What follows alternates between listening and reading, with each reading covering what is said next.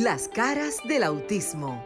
Auténticos, unidos, inigualables, sinceros, maravillosos y originales. Todas las facetas de un mundo diferente y especial en Las caras del autismo con Sofía La Chapelle por Sol, la más interactiva. Señoras, muy buenas noches. Familia especial, buenas noches.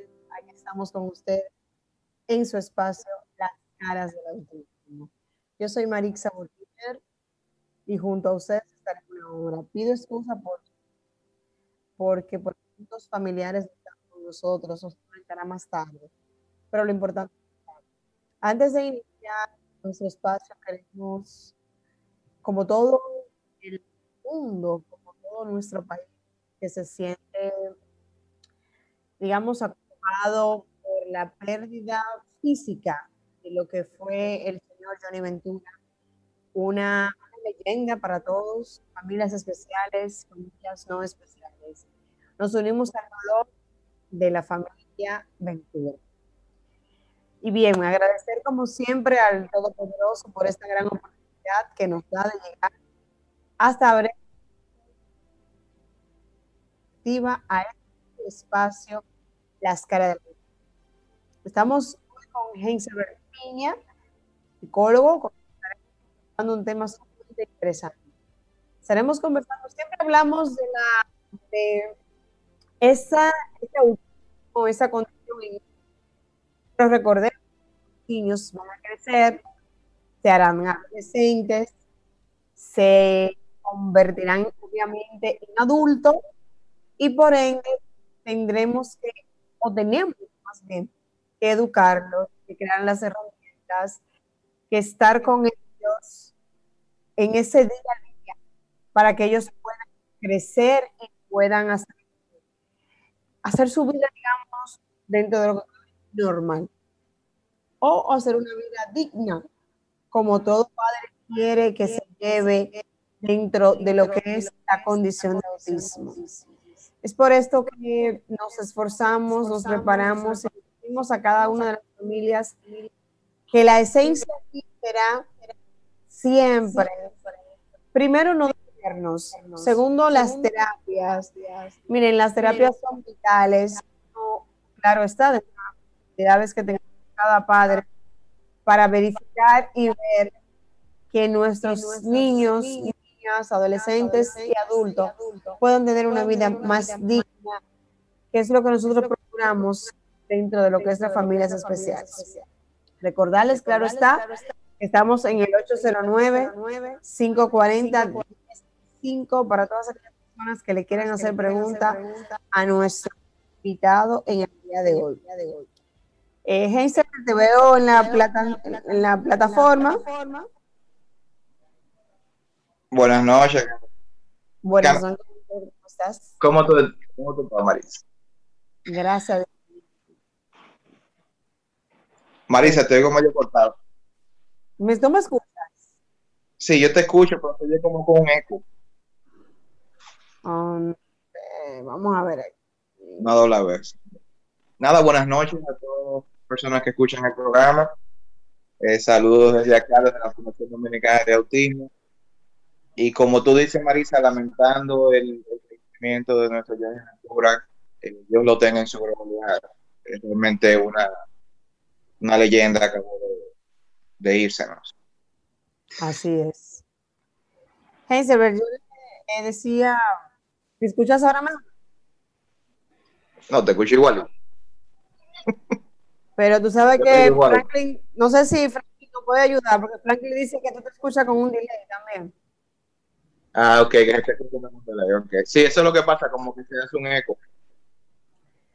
Eh, bueno, bueno, entonces él dice que tú te escuchas bien. Él dice que yo me estoy escuchando un poco mal. Vamos a intentar entonces. No sé, vamos a intentar. Heiselberg, nos gustaría conversar contigo sobre el tema de la adolescencia. Vuelvo y reitero que nos esforzamos, enfocamos en la niñez, en cómo proteger a los niños, pero esos niños llegan a la adolescencia, ¿qué pasa en ese momento con esos niños, niños? Cuando llega ese momento que nos vaya a llegar a todos con la ayuda de Dios, pero que tenemos que prepararnos para esto. Mira, la, el autismo en, en, lo que es el proceso de desarrollo el, hay, hay, personas que piensan que las etapas más difíciles son las pequeñas. Por ejemplo, primera infancia de 1 a 3 años, y después la segunda, después de 3 a 7, después de 7 a lo que es la adolescencia. Pero tenemos que entender que cuando la adolescencia llega, si esa persona no tiene las competencias que se le hayan dado desde pequeño, hay un proceso que se da que es natural a todo ser humano, que es un cambio hormonal.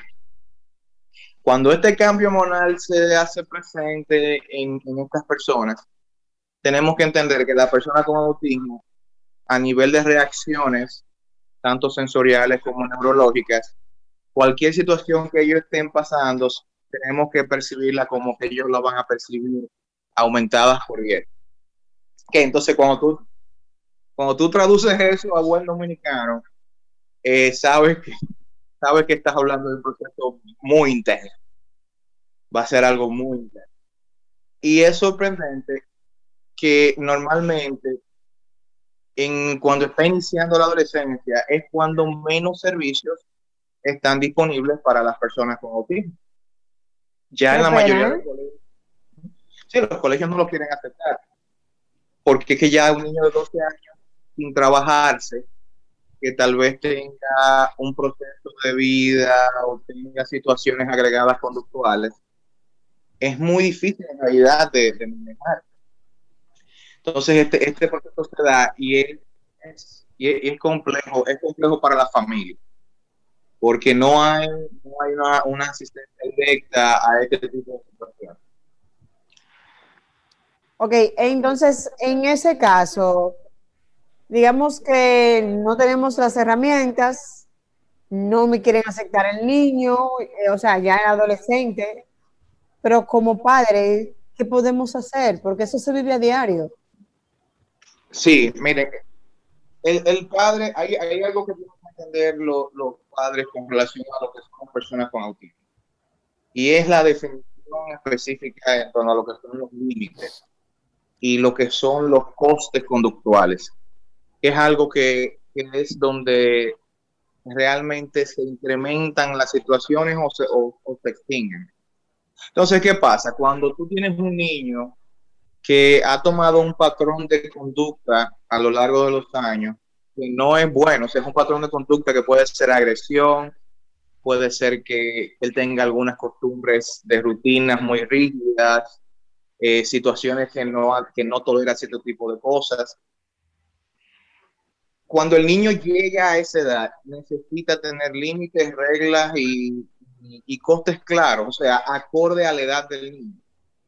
Yo tenía un caso de un, de un padre con un niño de 17 años de autismo leve. Los castigos que le daba a él por, por las agresiones que hacía era quitarle la tablet por dos horas. Quitarle la tableta por dos horas o sea, un castigo de un, de un niño, digamos, de un niño de 7 o 8 años. Sí, exactamente. El impacto de la... Y eso, y eso no solamente se traduce a los castigos, se traduce también a las recompensas. Eh, ahí me surge una duda, eh, porque muchas veces nosotros como padres entendemos que nuestros niños con condición no evolucionan con el tiempo y que siguen siendo niños o sea, un niño, a la diferencia entre de edad era de 10 años. Si yo le doy un castigo, por ejemplo, voy poner el caso de mi hijo Lucas. El Lucas tiene 7 y yo le quito la tableta efectivamente por unas dos horas, pero se supone que cuando Lucas tenga 17 años, o sea, es verdad que él creció, pero para mí va a seguir siendo niño. Entonces, muchas veces a los padres no hace falta que nos orienten, pero claro, porque es que tú estás hablando de un adolescente con autismo, no estás hablando de un niño con cuerpo de un hombre o de un adolescente, como tendemos a, a, a, confundir. Cuando tú mides el desarrollo de una persona, no lo mides exclusivamente en torno a sus procesos sociales o tal vez cognitivos. Todo lo que tiene que ver con su parte física, con su desarrollo, eh, tanto de lo que tiene que ver con su neuroquímica, todo eso son factores que son de un adulto. Cuando ese niño, que tú lo consideras niño, ¿verdad? Te funde un fuetazo, no te va a dar un niño de 7 años, te va a dar un niño de 16, un hombre de 16 o un adolescente de 16. Con esa fuerza que tienen muchos. Y eso te iba a decir, si estás con más fuerza que un niño de un de 16 un adolescente de 16. Entonces, las realidades tú tienes que entenderlas. O sea, tienes que entender que sí, él tiene una condición y tal vez no se le haya dado la, asistencia psicológica, pedagógica que él necesitaba, pero sigue siendo un adolescente y una realidad que tú tienes que entender.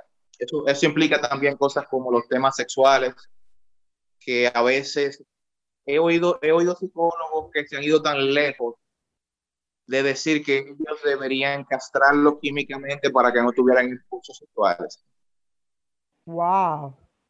Sí, he llegado a escuchar opiniones de otros psicólogos como que la sexualidad no es un derecho humano y como ellos no tienen ni siquiera derecho a tener acceso a su sexualidad, que es algo que ellos deben tener acceso, claro es sí, eh, con el entrenamiento indicado para que ellos puedan manejarla. Pero ¿cómo un padre con un niño con la condición puede manejar eso? Porque a veces con, tu, niño, digamos, que no tiene condición, tú te sientes, cuando te hace la pregunta, te dice, ¿qué se hace en esta etapa? Eh, o sea, ¿qué es eso tener sexo? Tú te haces, wow. Y un muchacho que sea funcional o no funcional, te puede con gestos preguntarte. Entonces uno se, uno, se queda como mudo. ¿Qué, no, lo que pasa. ¿Qué es la recomendación entonces aquí para esos padres?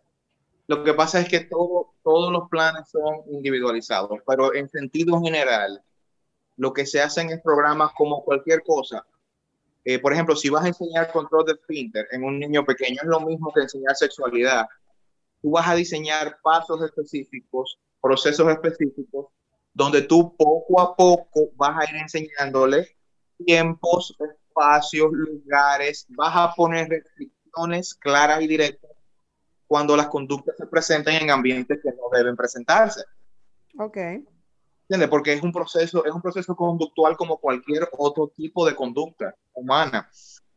Lo que pasa es que si tú lo dejas que él se furungue donde él quiere y, donde, y que él haga sus cosas donde él quiere, pues claro que tú vas a tener un, un problema. Lo mismo en las niñas. Tú tienes que enseñarla a que no todo el mundo toque, a que ellas se bañen solas, a que sean lo más independientes posible y que tengan su sexualidad en entornos cerrados. Y eso es un proceso conductual que se induce igual que cualquier otro. Ok, vamos por pasos, porque supongamos que ese mismo niño que tú pones el ejemplo que tiene 17 años, Ajá. Hablemos ahora del ámbito de, de, tú acabas de hablar de la sexualidad.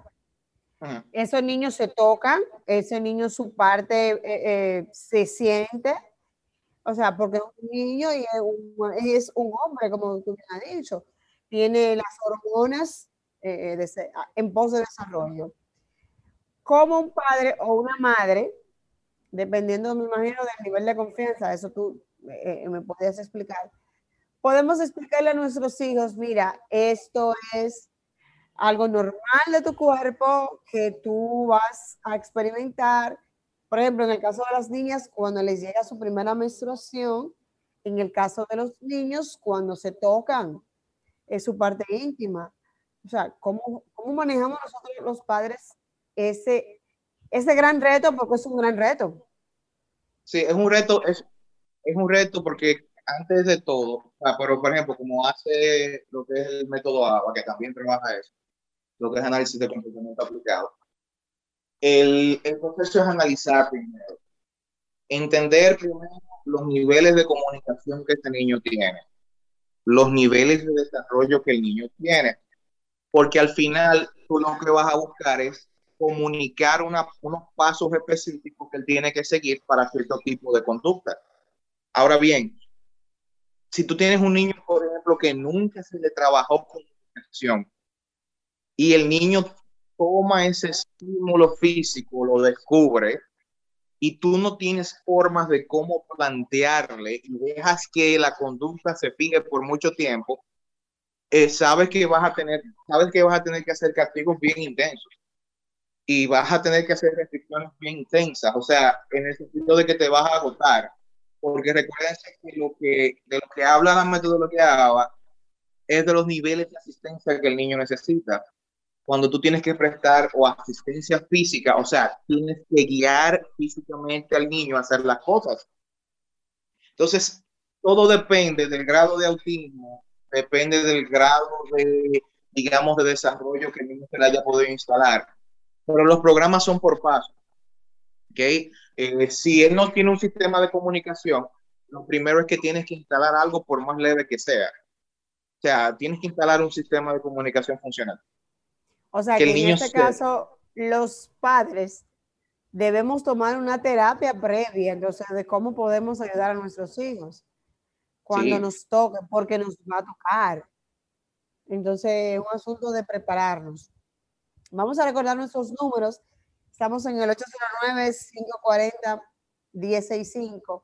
Para todos aquellos padres que tengan duda, que quieran preguntar, estamos conversando con el señor Piña de la Fundación Dominicana de Autismo sobre ese momento que nos va a llegar con nuestros adolescentes, niños o niñas con la condición de autismo, o no importa la condición de autismo, puede tener otra condición, pero que debemos educarnos previamente nosotros como padres y luego poder ayudar a nuestros hijos.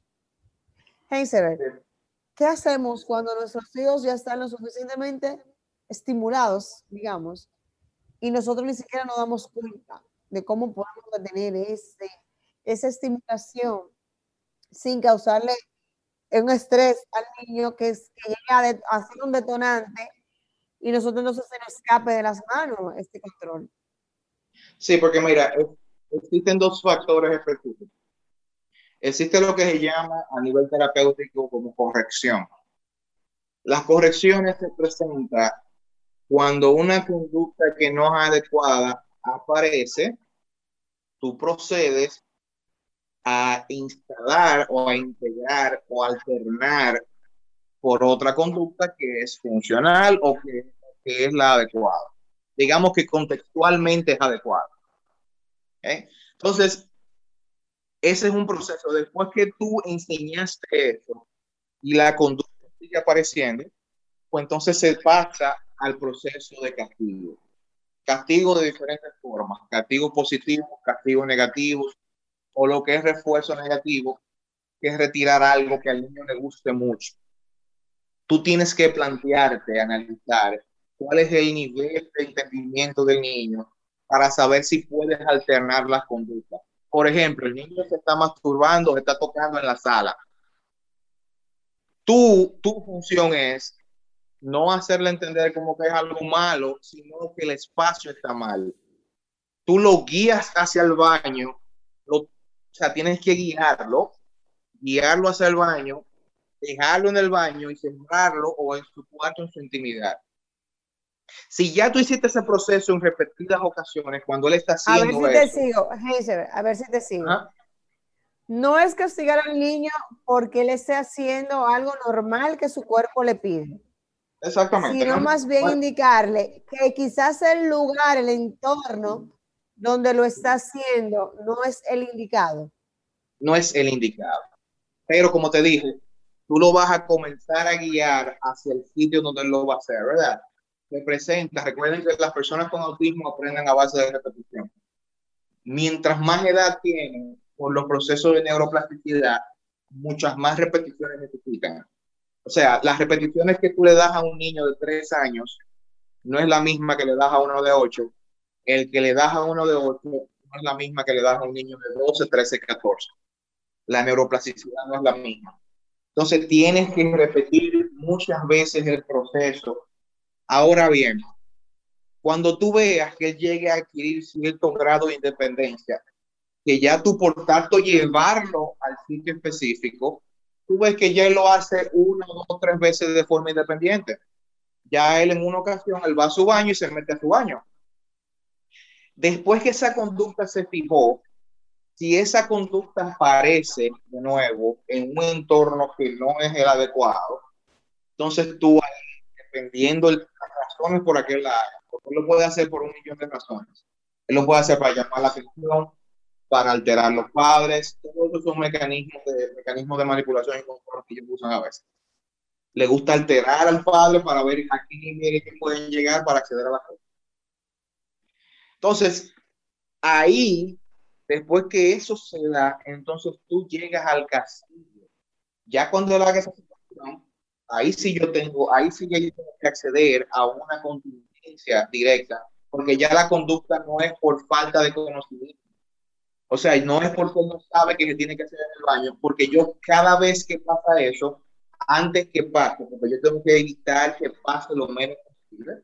No es que yo lo voy a detener, yo lo voy a agarrar y voy a decir, mira, aquí es que se hace eso. Y le tranco su puerta y me voy. O sea, y esa, y eso, como ellos, como tú acabas de explicar, ellos, ellos son rutinarios, ellos van a entender entonces que el lugar indicado es el baño para ellos hacer uso de su necesidad biológica, digamos así. Eso, eso, es un, eso es un niño de muy bajo nivel quien no está entrenado en ningún sistema. Por ejemplo, si yo tengo un niño entrenado en sistemas como Teach, que son sistemas visuales con agendas y que me permiten introducir nuevas conductas en el niño, nuevas rutinas, pues yo lo hago vía el sistema. Yo lo grafico, lo pongo de, forma visual, que él pueda entenderlo, porque ya si él está entrenado en eso, él va a entender ese idioma. Si es un niño que habla, pues yo trazo y busco la asistencia verbal. Yo tengo que darle al niño el grado de asistencia que necesita según el nivel que él tenga. Según el nivel que él tenga. Mira, yo lo que creo básicamente es que nosotros como padres debemos aprender o desaprender y ver y vivir cada paso de nuestro niño. Que, es de, o sea, que de niño pasa adolescente y que obviamente sus necesidades y prioridades obviamente irían a cambiar. Claro.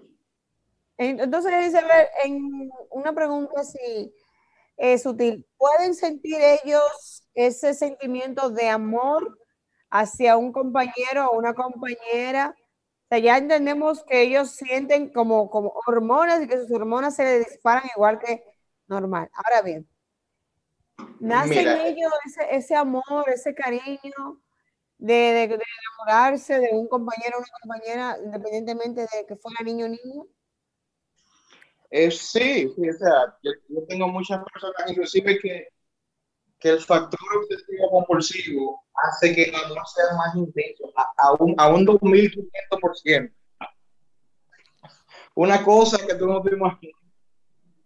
Pero la situación del sentimiento es que los sentimientos, la expresión, canalización, lo que es todo el uso del factor social emocional, porque es un factor social emocional, es algo que se entrena es algo que tú tienes que inducir desde muy temprana edad y lamentablemente se queda fuera de muchas terapias.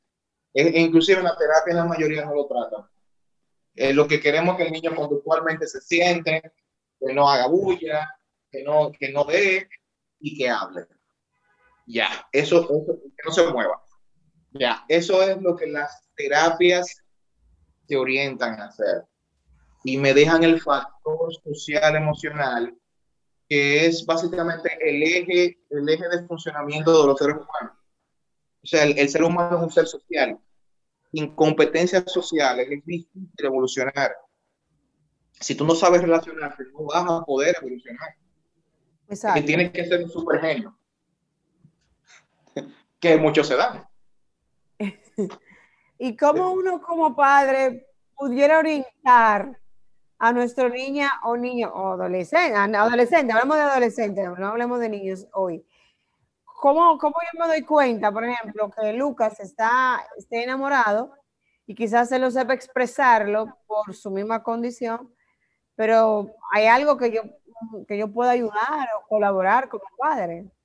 Sí, claro, mira. Lo que pasa es que las conductas son una cadena.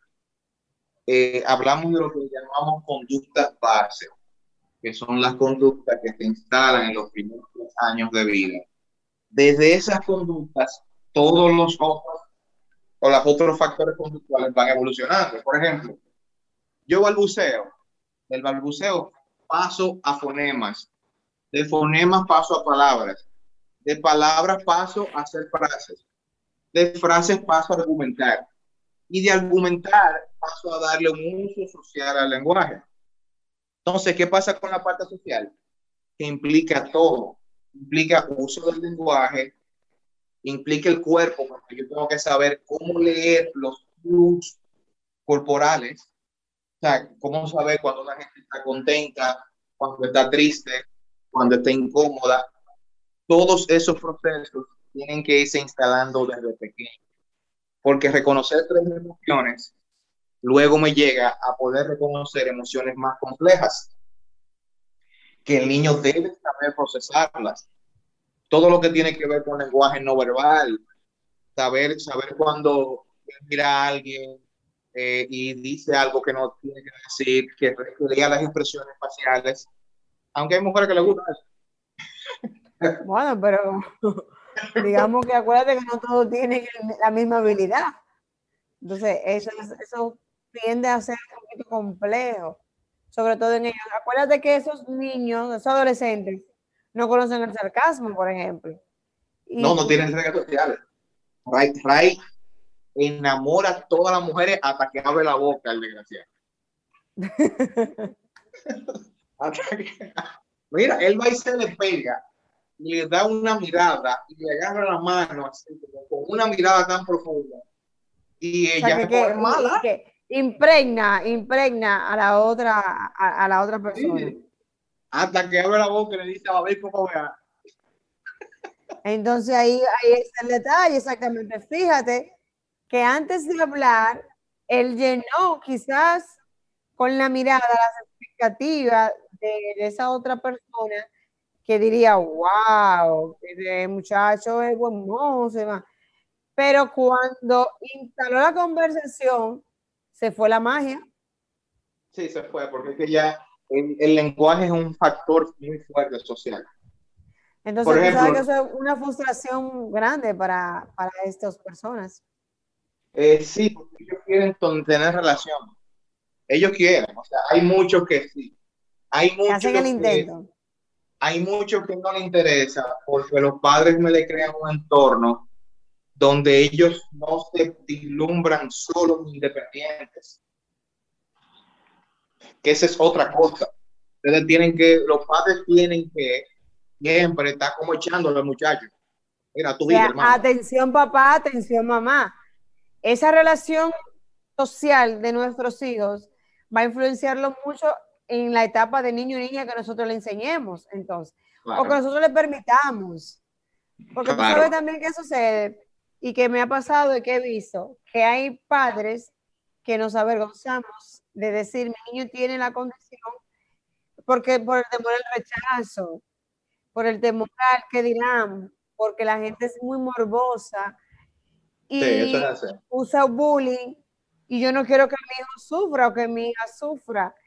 Entonces, ese temor se lo inculco de una manera u otra a ella, se lo impregno y no permito que, que la niña o el niño socialice. Y lo, que, pasa, lo que pasa también es que también no es, yo no, no, no, digamos, no culpo totalmente a los padres. O sea, yo no realmente aquí hay mucha, digamos, hasta cierto punto de desinformación. Desde quien recibe los niños, eh, por ejemplo, por primera instancia, los pediatras a veces le dicen a los padres, no, no, no, no, no, déjalo que él, él evoluciona solo. No le haga nada. Eh, evalúalo a los cinco años. Exacto, sí. Sí, entonces, eh, entonces hay, hay, un proceso que tampoco hay mucha información y tampoco las terapias aquí la orientan a esos factores sociales. O sea, yo no voy a culpar al padre por eso y el padre no está entrenado tampoco. No, porque los padres no sabemos. Eh, ¿Me entiendes? No, no, En yo no puedo. o sea, los padres, papá, mira, no, a medida que nos vamos involucrando en el proceso, como que nos va diciendo, ah, pero yo tengo que hacer esto. Es como que uno va aprendiendo día a día. Y lo que me funciona a mí, tal vez no le funciona a otro padre. Es otra exacto. cosa, o sea, que, que complicado el asunto. No, y tú sabes que la terapia, la terapia social emocional es de las más complejas que hay. Esa es la terapia más compleja que hay. Porque tú tienes que involucrar todos los factores de desarrollo. Tienes que usar las competencias adaptativas. Tienes que usar la socialización. Tienes que usar la motricidad. Tienes que usar la cognición. Y tienes que usar la comunicación. Tienes que usarlo todo. Entonces es un proceso que es complejo, porque las técnicas son muy complejas. Y aparte de que tienes que hacer que él, estas competencias que él aprende, porque las explota en entornos naturales. O sea, tú tienes que hacer que lo que él aprende lo reproduzca en, en su entorno donde él vaya. En su entorno, exactamente. Y que lo haga incluso estando, yo no estando, perdón, yo no estando en el entorno, para crear esas herramientas. Sí, esa parte. Vamos a recordar nuestros números. Estamos en el 809-540-1065 para la zona metropolitana. Usted tiene dudas de cómo guiar a sus hijos, adolescentes, en esta etapa tan crucial para ellos y para nosotros, porque le va a marcar entonces esa otra etapa de madurez en donde debemos ser lo más sutil posible. Heinzeberg dijo ahorita, no castigar al niño de adolescente de 17 años con un castigo de 7 años. Aprendamos a ver cuál es la diferencia. Desde el interior estamos en el 1-809-210-65 y para el mundo 1-833-610-1065.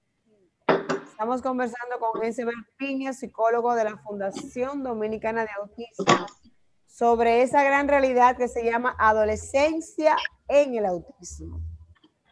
Mira, Marisa, la- las pruebas, las pruebas de, de evaluación de autismo, como son el ADOS-2 eh, y el mismo inicialmente. el ADOS-2 es la prueba por excelencia, es una prueba que es práctica.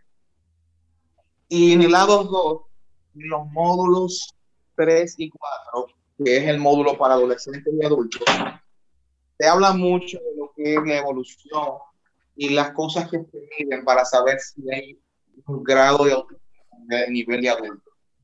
Lo primero que te habla de amistades, te habla de definir sentimientos, o sea, que tú puedas preguntar a personas que ellos saben entender o que entienden por el sentimiento de amor, de amistad, de ira, de odio, que lo puedan definir.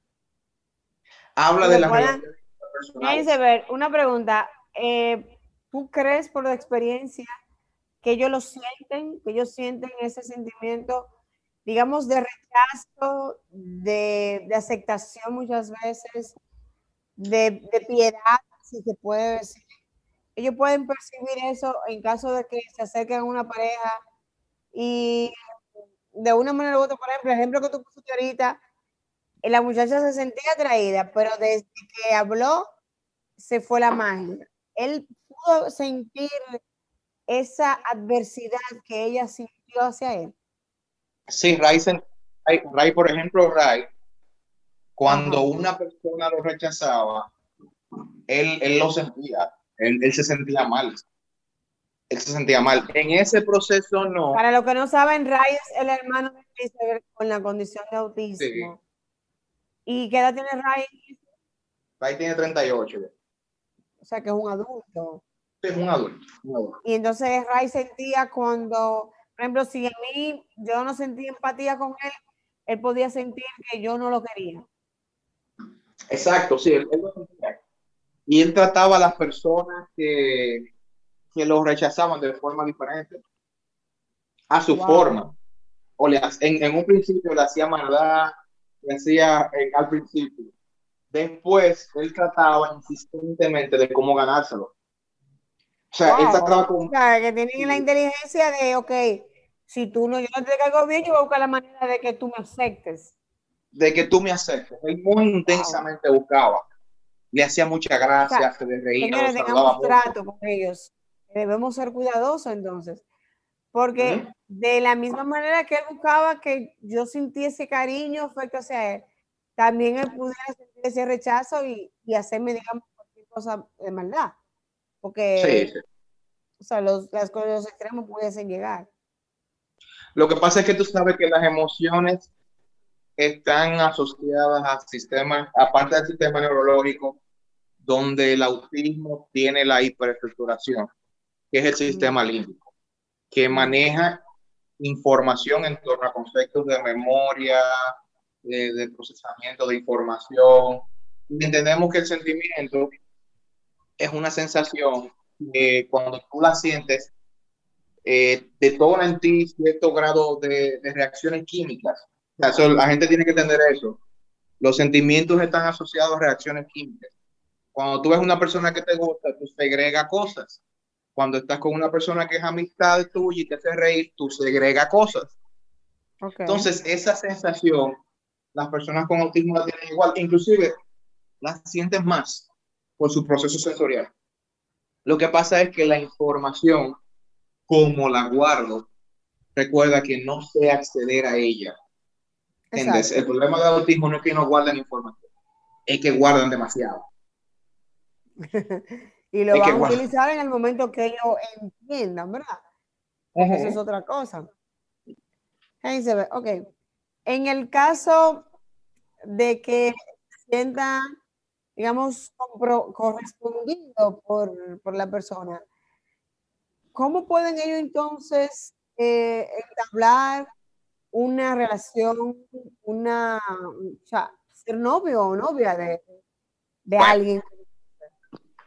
Yo, yo, he tenido, yo he tenido cuatro parejas en terapia de personas adultas con usted.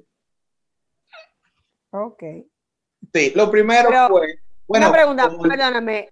¿Los dos son, los dos, o sea, los dos son autismo o una persona es, una tiene la condición y el otro no?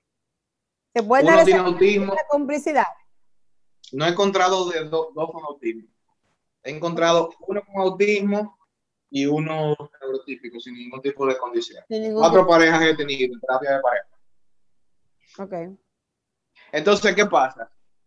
Lo primero fue hacer entender a ambas parejas cómo los niveles de, de procesamiento de información que esa persona tenía que habían unos cuantos que no entendían cuál es su objetivo.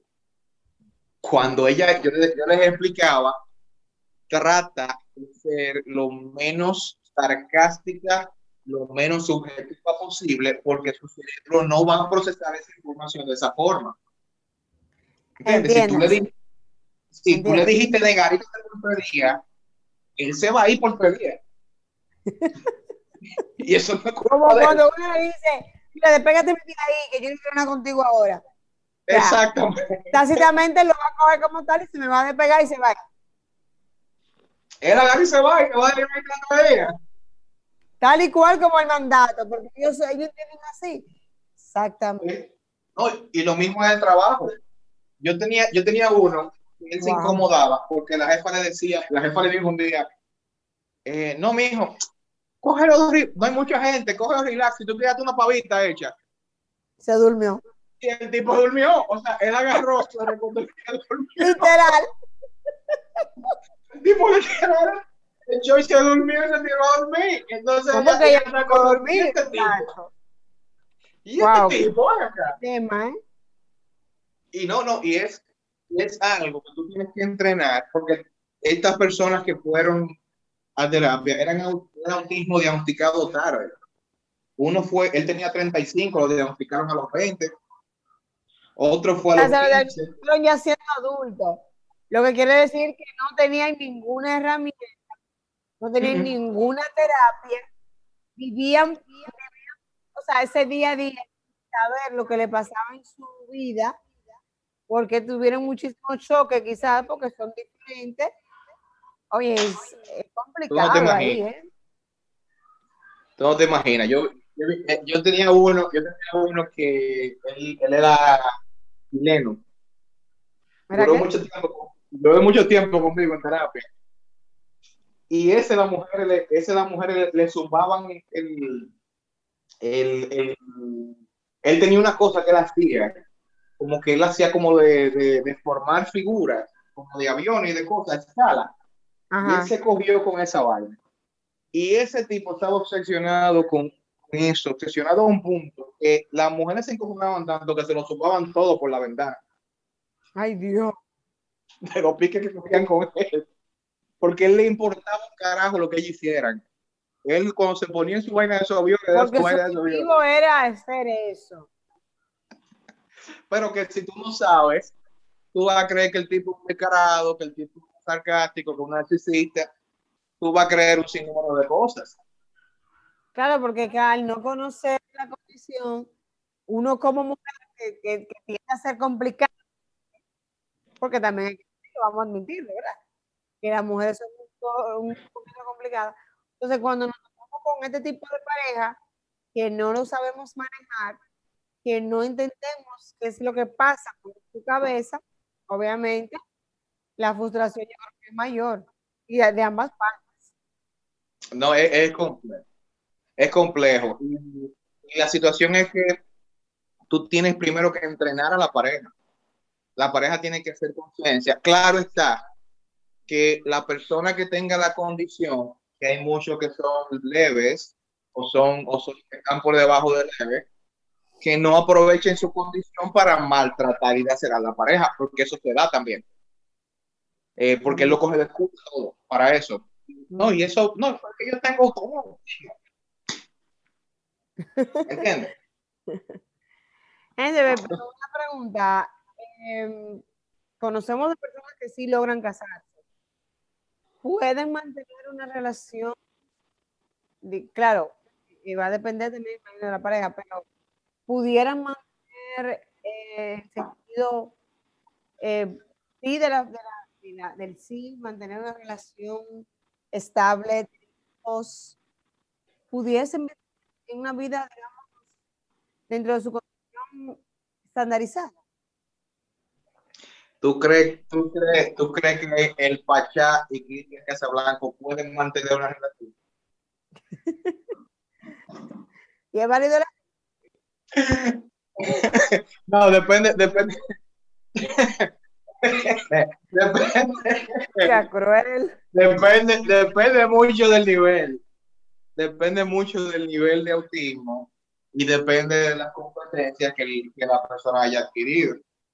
Como ustedes saben, el autismo es un cuadro clínico. Los cuadros clínicos no tienen bases de atrofia neurológica, o sea, si no hay epilepsia, si no hay una malformación, si no hay un tumor, si no hay una laceración, no hay algo a nivel neurológico, un daño sistemático, el autismo simplemente es una estructura, es un cerebro diferente. Entonces, ese cerebro lo que está inclinado a cierto tipo de conductas al final, todas las conductas son modificables y no se dan esos que te dije. Entonces, tú puedes sacar, inclusive hay personas que tienen el grado de adaptabilidad tan alto que prácticamente aprenden solos a salir de ese cuadro clínico. En muchos casos. Entonces, esa situación, esas situaciones, dependiendo del niño cómo fue trabajado y qué evolución él ha tenido, y qué terapia social o qué aspectos sociales él ya puede hacer. Claro que ellos pueden hacer su vida. Ellos pueden hacer su vida. ¿Entiendes? Ellos pueden hacerla. Pero. Una pregunta que siempre surge. Si yo tengo la condición, ¿mis hijos pudieran también traer la condición? Bueno, estadísticamente hablando, estamos hablando de estadística. No hay estudios médicos que prueben eso. Pero la estadística es un factor que se analiza. Según las estadísticas, un 75% de las personas con autismo tienden a tener un niño con autismo o al mismo nivel de condición o un poquito más alto. Ok. Pero eso es estadística. Eso no es, eso es, y son estadísticas que varían según los países. Eso es, por ejemplo, en Estados Unidos, depende de los países. Ok. Lo importante de esto es que, como tú has explicado, pudiesen lograr tener un vida normal, pudiesen tener una vida de pareja, una vida de familia con hijos, y no necesariamente arrastrar la condición. Por eso, no, no necesariamente. No necesariamente. Por eso es bueno eh, no, no llevarse de lo que dice. Mira, si tu hijo tiene, si tú tienes, te casa con ese hombre o con esa muchacha que tiene la condición, tus hijos van a ser con la palabra tan, discriminatoria que es loco, porque autismo no, autismo es fino para, para mucha gente. Lo que te va a decir, mire, ese tipo, ese tipo está loco, yo te vas a hacer con ese muchacho, con esa muchacha vamos, a educarnos, vamos a educarnos y entender que es una condición que con terapia se mejora bastante y que ellos también tienen derecho a ser felices. Mira, Marisa, el, el que nos dio el entrenamiento de, de nos dio fue creo que fue de ah, no, de terapia ocupacional, que era de señora llamada María, es del centro Ansolino, que ella es mexicana. El esposo de ella tiene autismo. ¿Tiene autismo? Ella tuvieron tres niños, tres niños tuvieron. Eh, dos con la condición y uno sin condición. Uno con Asperger, uno con autismo leve y otro con la condición, y otro sin la condición. tuvieron los tres prácticamente, espérate. Sí, sí, sí, no, el tipo le hizo una tripleta. Vivieron tres experiencias, porque. Complejo. Una tripleta le hizo.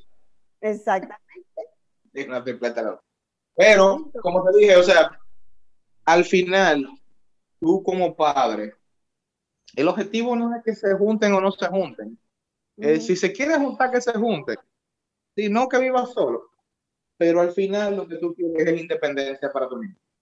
El, el, los casos, y este dato es muy interesante, hay un 80% de casos de autismo que en sus edades adultas tienden a caer en depresiones profundas. ¿En depresión? Depresión. La depresión en autismo, no, tú sabes que cuando tú hablas de estructura, de lo que forma básicamente lo que tú conoces como autoestima, está primero la autopercepción. Bueno, la autopercepción es yo soy bonito, yo soy alto, soy bonito, me veo bien, eh, todo ese tipo de cosas, ¿verdad? O la autoestima también elevado. Sí, exactamente, es tu percepción de ti, como tú te percibes. La otra parte de la estructura es tu capacidad. Es lo que tú sientes que puedes hacer y no hacer. Inclusive, cuando tú te sientes incapaz de hacer algo, caes en un proceso de depresión aunque sea un episodio. Por ejemplo, cuando te hacen una injusticia, que tú te sientes esa impotencia, tú tienes un episodio de depresión. Sí, sí, claro, humanamente, claro. Sí, tú sientes. Entonces, las personas con autismo caen en este grado de depresión cuando están adultas porque situaciones sencillas como salir a beberse una cerveza, como hacer cosas sencillas, ellos entienden o perciben que no tienen la capacidad de hacerlo. Y esto me lo... Y cuando no le dan ese grado de independencia o no se lo dieron, eso me lo sumerge en una depresión bastante fuerte. Y es bien eh, delicado. No, y las personas con autismo no pueden Porque las personas con autismo, por ejemplo, no saben expresar alguno. ¿Qué, sentimiento tiene? ¿Qué trae consigo una depresión? Mm. puede detonar en, algo peor. Sí, que bien complicado, ¿eh? Yo tengo, yo tengo una, una persona con síndrome de Down, una persona que está tomando con síndrome de Down y, y, autismo. Y ellas, antes, antes, de todo, yo le dije, le que a la mamá, antes de todo le expliqué, mire, antes de trabajarle el autismo, antes de trabajarle el conducta de síndrome de Down. Hay que trabajar esta depresión con esa niña. ¿Y por qué está depresiva? ¿Y por qué tú estás depresiva? Oh, porque ella antes le gustaba pintar, ya no pinta, antes le gustaba oír música, ya no la oye, antes le gustaba comer ciertas cosas, ahora come tú tienes que darse obligado. Entonces tú estás entendiendo que ella no está percibiendo placer sobre cosas que podía hacer antes. Inmediatamente tú percibes Algo eso y te ves el nivel de ánimo. No, el nivel de ánimo. Esa niña llegaba con, como si estuviera durmiendo. O sea, había perdido el interés en las cosas, no sentía, no sentía atraída por nada, prácticamente. En estos minutos que nos quedan, tu consejo como psicólogo para nuestras familias especiales, eh, ¿qué hacer cuando vemos un adolescente? ¿Cómo podemos ayudarle? En esas diferentes etapas que se vive dentro de la adolescencia, que de la, adolescencia en una persona, lo que llamamos normales, se complica, porque ser un adolescente es sinónimo de rebeldía, de yo hacer lo que yo quiera, de, de yo esperar el momento de tú no te metas conmigo, de déjame vivir. Pero con, la condición, no, importa la condición, un niño especial es más complejo entonces. Sí, lo primero, lo, primero es que, miren, el trabajar adolescencia, hay que decirlo, comienza desde pequeño. Eh, desde pequeño, mi primer consejo es no quieran su niño con pena. Eso es lo primero. Segundo, apunten siempre a la independencia. Dejen de guiarme al niño en cosas inclusive como darle comida, como, como prepararle todo. Yo he visto adolescentes y niños y adultos que lo están bañando todavía. Apunten a la independencia de su niño mientras más independiente sea, él mucho más feliz va a ser. Ustedes tienen que estar claros con eso. Tienes razón. Ese es, el punto. Independencia. Y enseñarle entonces a vivir esa etapa y enseñarnos nosotros como padres a manejarla también esa etapa. A entender que yo he crecido y que la adolescencia consigo cambios. Claro. Mira, se me quedaron muchas preguntas por hacer, por ejemplo, incluso esas cosas tan elementales, esos cambios de voz en algunos niños que tengan la condición que puedan hablar, que sean verbal, es cuando te nace la barba, ese tipo de cosas que pueden ser sectoriales, cómo hablo rápidamente, rápidamente, quedan. Marisa, no te oía, no te oía absolutamente nada. ¿Cómo? que el eco no me nada. no te escuché. Ah, repíteme otra vez porque, porque no entendí nada de lo que me dijiste. Te preguntaba de manera sensorial cómo, cómo manejarnos que con este niño que nace la, que nace la barba, que ha sentido los cambios hormonales. Ok, déjame ver cómo manejarnos con los niños cuando hacen los procesos de cambio hormonal. Exacto. Ah, ok. Mira, los cambios hormonales tienen una peculiaridad que son diferentes para cada persona. Cada quien lo va a externalizar de forma diferente. Hay cosas que son generales a todo el mundo, como el desarrollo sexual, eh, cierto tipo de, de impulsos que el niño va a tener tú tienes que entender primero que es un proceso natural, que probablemente tú también. O sea, porque tú estás como que tu niño no te rete ahora, y como que tú no sentiste todo eso que sintiendo. Que es el problema que los padres tenemos con los adolescentes también, que no tienen ninguna condición. No se no olvida. Hola lo que era conocido como hoy. no olvida, no olvida todo ese asunto. Entonces, tú tienes, no es, a veces no a veces no es que tú tienes que entender al niño. Difícil que tú puedas entender a la persona tú, porque su cerebro es muy diferente al tuyo. Lo que queremos es que tú aceptes y que aceptes no solamente las cosas como son, sino que aceptes lo bueno y lo malo para permitir de forma viable lo bueno y entonces saber y aceptar lo malo para que puedas corregir. Eso es así. Señores, hemos llegado al final de nuestro espacio hoy en la escala del autismo. Conversamos con Giselle Piña de la Fundación Dominicana de Autismo. Hablamos sobre la adolescencia en el autismo. Agradecer a la, a la emisora Saúl 106.5, una emisora de RCC Media, por esta gran oportunidad. Franklin está en cabina, gracias. Elizabeth, gracias del alma por explicarnos esta obra en orientación a las familias, familias especiales. Mantente conectado a nuestro programa en las redes sociales. Búscanos y síguenos en Facebook, Instagram y YouTube como Sofía La Chapelle TV. Las caras del autismo por Sola, la más interactiva.